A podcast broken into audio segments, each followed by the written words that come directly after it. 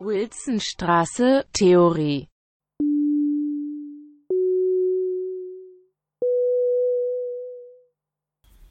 Propedeutikum zu den ästhetischen Grundbegriffen im Sommersemester 2020. Mein Name ist Bernhard Siebert und das ist die fünfte Sitzung zum Thema der Krise des Dramas.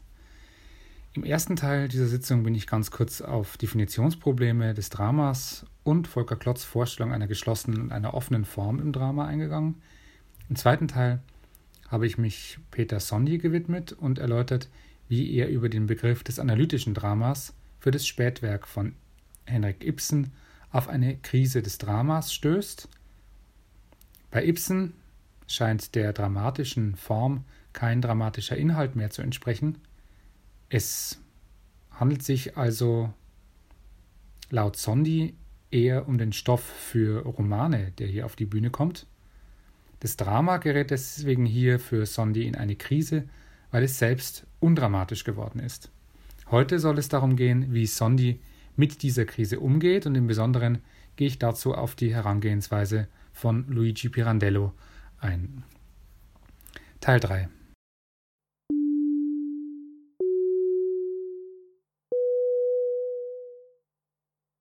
Von seiner Betrachtung zu Ibsen ausgehend unterzieht Sondi weitere Meisterwerke der dramatischen Literatur der Jahrhundertwende einer kritischen Betrachtung. In Tschechows Drei Schwestern findet er im Dialog der Dramatis Personae eine, wie er schreibt, Absage an die Handlung und den Dialog. Für die Stücke August Strindbergs stellt er heraus, dass es hier immer mehr um Einzelschicksale als um das Zusammenleben und die Gesellschaft geht. Etwas, was er mit dem Begriff Ich-Dramatik fassen wird. Sondi spricht auch von subjektiver Dramatik und von einem Stationendrama, das sich von der klassischen Konzeption des Dramas sehr weit entfernt. Mit Maurice Maeterlinck geht Sondi dann einen Schritt weg von den Klassikern der, Theaterliteratur. Maeterlinck gilt inzwischen allgemein als Vorläufer der Moderne, als einer, dessen Werk bereits absurde Züge im Sinne Beckets zeigt – die Handlung tritt für ihn hier zurück zugunsten der Situation. Matalang selbst wird seine Stücke in diesem Zusammenhang als Dramstatik bezeichnen, also als statische Dramen. Und das ist auch das, was Sondi hier interessiert, denn in diesen Stücken scheint die Handlung stillgestellt zu sein. Die Beschreibung der Krise des Dramas beschließt Sondi mit einer Untersuchung zu Gerhard Hauptmann, und hier erweitert er seine Argumentation. Die Kategorie des analytischen Dramas gelte zwar für Hauptmann an einigen Stellen auch, aber Sondi nimmt ernst, was Hauptmann unter eines seiner Dramen schreibt, nämlich soziales Drama als Untertitel oder als Gattungsbezeichnung. Und er fragt sich, was das denn sein könnte, ein soziales Drama. Und so stellt Sondi auch für Hauptmann, im Speziellen an den Stücken vor Sonnenaufgang und an den Webern heraus, was er zuvor für Ibsen, für Tschechow, für Strindberg und für Matalan gearbeitet hat, nämlich dass sich in diesen Stücken das Epische Bahn bricht und in den Arbeiten der genannten Autoren somit die Epik in einer gewissen Weise die Dramatik ersetzt.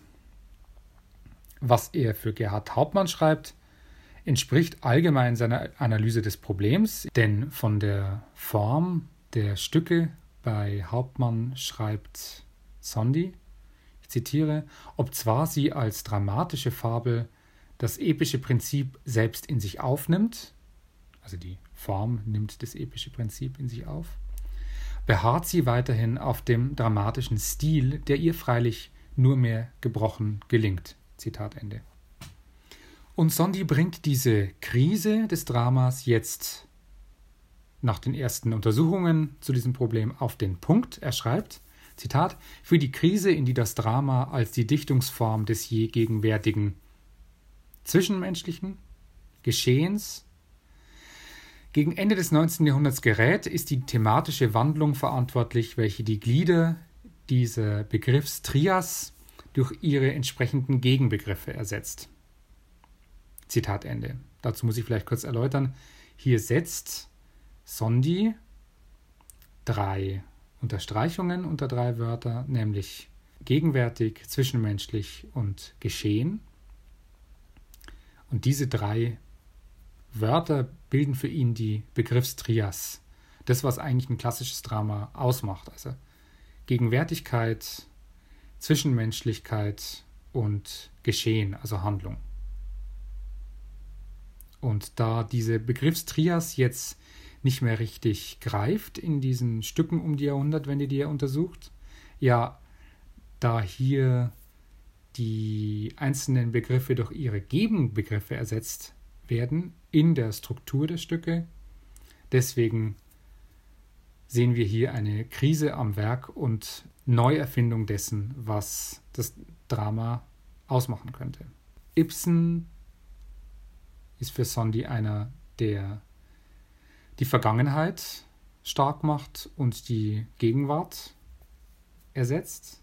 Bei Tschechow wird das tätige Leben gegen ein träumerisches Leben ersetzt. Bei Strindberg wird die Zwischenmenschlichkeit durch die starke Betonung des Ichs ersetzt.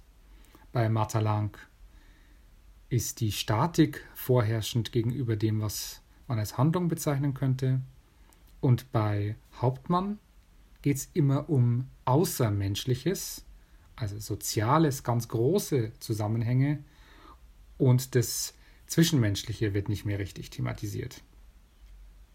Sondi beschreibt die Entwicklung des Dramas also als eine Folge von Verschiebungen. Er meint, im Zug der Krise des Dramas könne man jetzt erkennen, wie hier eine neue Art des Theatermachens Gestalt annehme. Und das ist für ihn ein Stilwandel oder, wie er auch schreibt, ein Vorgang der Formwerdung. Ich zitiere hier nochmal Sondi, weil so auch auf den Vorgang der Formwerdung klärendes Licht fallen mag, sei der Gegensatz thematisch, formal an einem Beispiel verdeutlicht. Der Gesang ist thematisch in einem Drama, in dem ein Lied gesungen wird, formal dagegen in der Oper. Deshalb dürfen die Dramatis Personae der Sängerin Beifall spenden, während den Gestalten der Oper ihr Singen nicht bewusst werden darf. Zitat Ende. Sondi versucht hier also auseinanderzulegen, wie Gesang funktionieren kann, nämlich dass er einerseits thematisch funktionieren kann und andererseits formal funktionieren kann. Bei der Oper ist für ihn klar, hier funktioniert der Gesang formal. Das heißt, den Gestalten der Oper, wie er schreibt, ist ihr Singen nicht bewusst. Es ist Teil der Form. Aber wenn im Drama gesungen wird oder im Schauspiel gesungen wird, müsste man besser sagen, dann ist der Gesang thematisch und die Gestalten, die in diesem Stück sind, erkennen auch, dass hier gerade gesungen wird und können auf den Gesang als Gesang reagieren. Und das ist das, was er meint mit dem Gegensatz thematisch formal, dass unterschiedliche Formen Themen werden können und Themen Formen werden können. Was aber resultiert nun aus dieser Krise des Dramas, das ja auch eine, hier auch eine Krise der Form ist in gewisser Weise. Sondi präsentiert an dieser Stelle vier Rettungsversuche des Dramatischen. Bei Gerhard Hauptmann ist es für ihn der Naturalismus, also die naturalistische Einbeziehung des Proletariats ins Drama um 1900. Als zweiten Rettungsversuch betrachtet er das Aufkommen des Konversationsstücks Ende des 19. Jahrhunderts. Als meisterhafte Beispiele von Stücken, die in dieser Tradition stehen, nennt Sondi überraschenderweise zwei gänzlich unterschiedliche Sachen, nämlich einerseits Hoffmannsthal Der Schwierige, ein romantisches Stück, das die Frage der Konversation als solche in Frage stellt, und dann aber auch Samuel Beckett's Warten auf Godot. Die Idee des Einakters ist für ihn ein anderer Rettungsversuch, den er nochmal bei Strindberg und bei Materlang aufzeigt. Und mit dem Begriffspaar Enge und Existenzialismus versucht Sondi schließlich die Dramatik von Jean-Paul Sartre zu fassen, den er in die Nachfolge von Hebbel, Strindberg und Garcia Lorca stellt. Geradezu beispielhaft stellt Sondi hier Sartres Huis Clos heraus, also sein Stück Geschlossene Gesellschaft. Diese vier Rettungsversuche Naturalismus, Konversationsstück, Einakter und Enge und Existenzialismus als Begriffspaar hakt Sondi allerdings vergleichsweise schnell ab. Auch wenn er Hoffmannsthal, Beckett und Sartre die besten Zeugnisse ausstellt, so recht scheinen ihn diese meisterhaften Arbeiten an einer überkommenen Form nicht zu interessieren. Was er nun auffächert, wird für eine ganze Reihe von Wissenschaftlerinnen, Dramatikerinnen und Theatermacherinnen wegweisend sein, denn Sondi untersucht jetzt die Wege aus der Krise, die sich für ihn abzeichnen, die Wege aus der Krise des Dramas. Und es sind derer neun für Sondi. Es ist tatsächlich der bewusste Einsatz der Ich-Dramatik im Sinne des Expressionismus. Es ist die politische Revue bei Piscator, das epische Theater von Brecht, die Montage bei Bruckner, das Spiel von der Unmöglichkeit des Dramas bei Pirandello, der Monolog antérieur bei O'Neill, das epische Ich als Spielleiter und das Spiel von der Zeit bei Thornton Wilder und die Erinnerung bei Arthur Miller. Sondi entwickelt alle diese Kategorien miteinander und gegeneinander und immer auch im Rückgriff auf die Autoren des 19. Jahrhunderts, an welchen sich für ihn die Krise des Dramas erst abzeichnet. Für ihn ist das Epische die durchschlagende Kraft im Theater des beginnenden 20. Jahrhunderts. Es handelt sich um ein episches Theater, das weiter zu fassen wäre als das epische Theater Brechts und äh, Walter Benjamins. Und hier kommt eben was zum Tragen, was ich schon in der in Teil 2 angedeutet habe, nämlich dass Peter Sondi sich in seinem Verweis auf die Epik und auf das Epische sehr stark auf die Theorien von Lukács bezieht. Und die Kategorie des Epischen erobert also für Sondi die Bühne. Er lässt allerdings darüber im Unklaren, was jetzt genau mit dem Dramatischen passiert, also ob nun das Drama sich tatsächlich ändert oder ob die Kategorie des Dramatischen sich nicht auch ihrerseits in andere Bereiche verschiebt, also in die Epik oder in die Lyrik. Um hier jetzt auf einen Text stärker eingehen zu können und auch die Überlegungen von Sondi nochmal klarer herausstreichen zu können, würde ich gerne mit euch in Luigi Pirandello reinlesen. Pirandello, 1867 bis 1936, ist einer der einflussreichsten italienischen SchriftstellerInnen von Anfang des 20. Jahrhunderts. Lyriker, berühmt aber vor allem durch seine Romane, auffällig durch seine Theaterstücke. Trotz seiner Nähe zu Mussolini, der ihm ein Auskommen als Theatermacher sichert, gilt er vielen Intellektuellen der Zeit als Stichwortgeber, so eben unter anderem auch jemandem wie Walter Benjamin, der sich in seinem Kunstwerkaufsatz auf Pirandellos Werk bezieht. Pirandellos Stück Sechs Personen suchen einen Autor, das die Uraufführung 1921 erfährt und es 1925 verlegt wird, zählt zu den bekanntesten Stücken. Ich zitiere Sondi zu Pirandello. Seit Jahrzehnten gilt Sei personaggi in cerca d'autore vielen als Inbegriff des modernen Dramas. Dieser historischen Rolle des Stückes aber entspricht kaum der Anlass seiner Entstehung, wie ihn das Vorwort Pirandellos schildert, als Betriebsunfall im Werk seiner Imagination. Die Frage heißt, warum die sechs Personen auf der Suche nach einem Autor sind, warum nicht Pirandello ihr Autor geworden ist. Peter Sondi bezieht sich dabei auf das Vorwort, das Pirandello seinem Stück voranstellt. Und er schreibt davon, dass er eigentlich selbst in die Krise gerät, denn bei ihm oder vor seinem geistigen Auge erscheinen sechs Figuren, sechs Gestalten, wie geisterhaft, aber recht klaren mh, mm, Merkmalen. Und die Geschichte, die diese Figuren erlebt haben, eine ganz tragische Geschichte, die stellt sich ihm auch irgendwie dar und er merkt aber, er will diese Geschichte gar nicht aufschreiben, sondern er schickt diese Figuren irgendwie weiter. Und äh, Pirandello schreibt da, indem ich das dachte, entfernte ich sie von mir, oder besser, ich tat, was ich konnte, um sie von mir zu entfernen. Und er sucht also in einer gewissen Weise die Distanz zu diesen sechs Figuren und gleichzeitig macht er daraus aber ein Stück, eben dieses Stück Sechs Personen suchen einen Autor. Sondi kommentiert diese Entscheidung von Pirandello nicht der Autor dieser sechs Personen zu werden. Er schreibt, den Plan dieses Stückes nach den Regeln der klassischen Dramaturgie auszuführen, hätte nicht nur die Meisterschaft Ibsens, sondern auch seine blinde Gewalttätigkeit verlangt. Pirandello aber sah deutlich den Widerstand des Stoffs und seiner geistigen Voraussetzungen gegen die dramatische Form. Daher verzichtete er auf sie und hielt den Widerstand, statt ihn zu brechen, in der Thematik fest. So entstand ein Werk, welches das Geplante ersetzt, indem es von ihm als einem Nichtmöglichen handelt. Zitat Ende.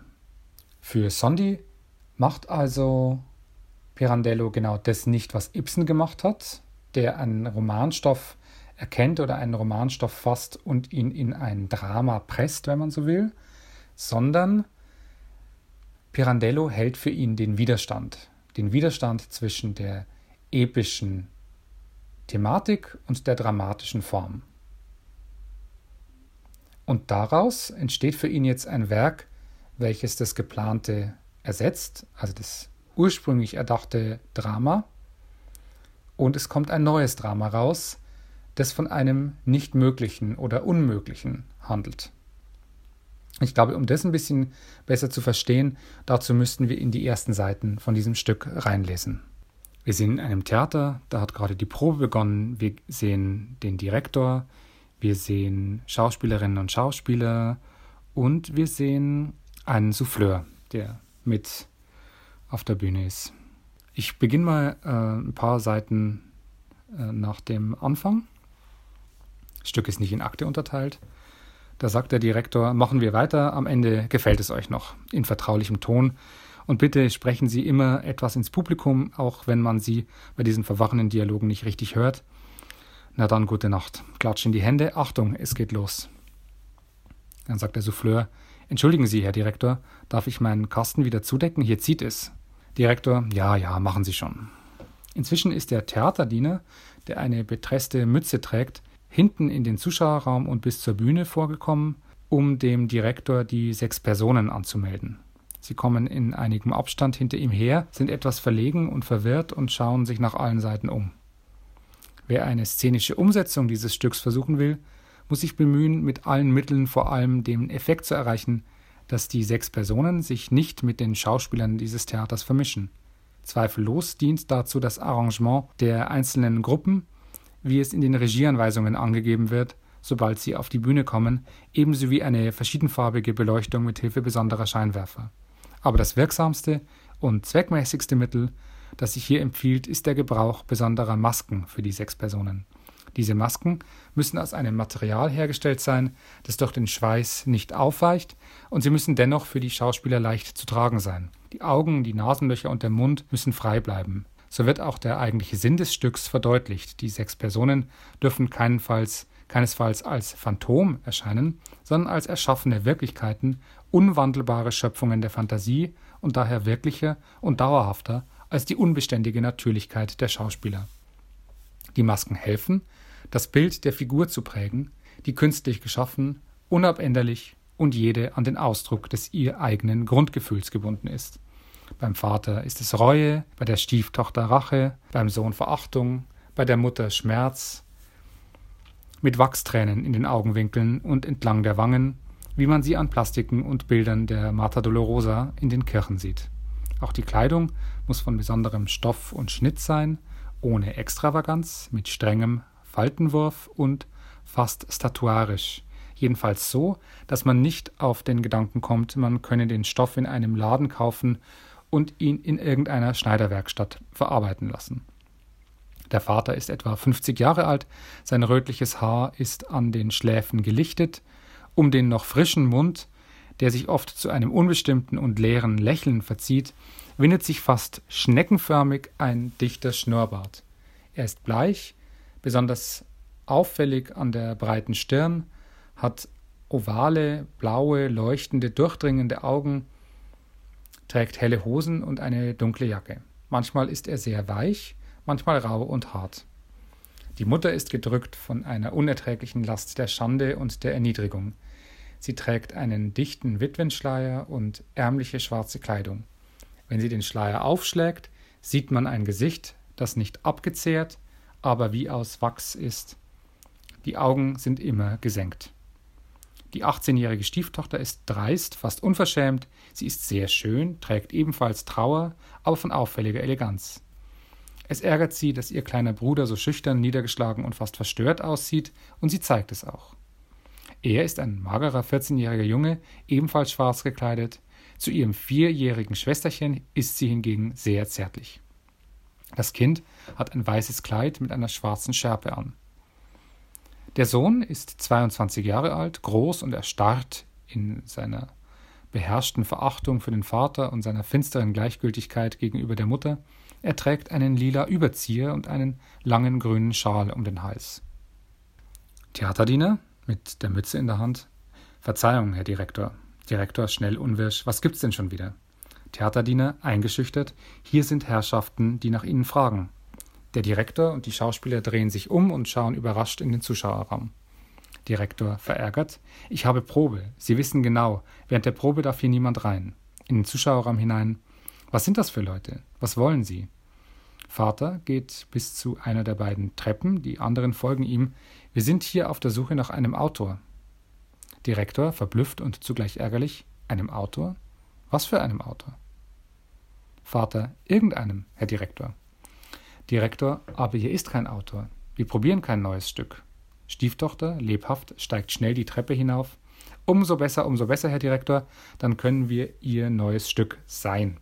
Ein Schauspieler unter lebhaften Bemerkungen und Gelächter der anderen. Hört, hört. Vater, folgt der Stieftochter auf die Bühne? Ja. Aber wenn es hier keinen Autor gibt, zum Direktor, es sei denn, Sie treten an seine Stelle. Die Mutter steigt mit dem kleinen Mädchen an der Hand und dem Jungen die ersten Stufen hinauf, dann bleiben sie stehen und warten. Der Sohn bleibt eigensinnig unten stehen. Direktor. Die Herrschaften belieben zu scherzen. Vater. Nein. Was sagen Sie da? Im Gegenteil, Herr Direktor, wir bringen Ihnen ein sehr trauriges Drama. Stieftochter. Und wir könnten Ihr Glück werden. Direktor. Tun Sie mir den Gefallen und verschwinden Sie. Wir können unsere Zeit nicht mit Verrückten vertrödeln. Vater, verletzt und sanft. Oh, Herr Direktor, Sie wissen doch auch, das Leben ist voll von unzähligen Widersinnigkeiten. Die brauchen unverschämterweise nicht einmal für wahrscheinlich gehalten zu werden, denn sie sind wahr. Direktor, was zum Teufel erzählen Sie da? Vater, ich meine, dass man es wirklich als Verrücktheit ansehen könnte, wenn man sich anstrengt, das Gegenteil zu tun, nämlich wahrscheinliche Widersinnigkeiten zu schaffen, damit man sie für wahr hält. Aber erlauben Sie mir zu bemerken, wenn dies auch Verrücktheit ist, so ist doch die einzige Rechtfertigung Ihres Berufes. Vater, ich meine, dass man es wirklich als Verrücktheit ansehen könnte, wenn man sich anstrengt, das Gegenteil zu tun, nämlich wahrscheinliche Widersinnigkeiten zu schaffen, damit man sie für wahr hält. Aber erlauben Sie mir zu bemerken, wenn dies auch Verrücktheit ist, so ist sie doch die einzige Rechtfertigung Ihres Berufes. Die Schauspieler reagieren empört.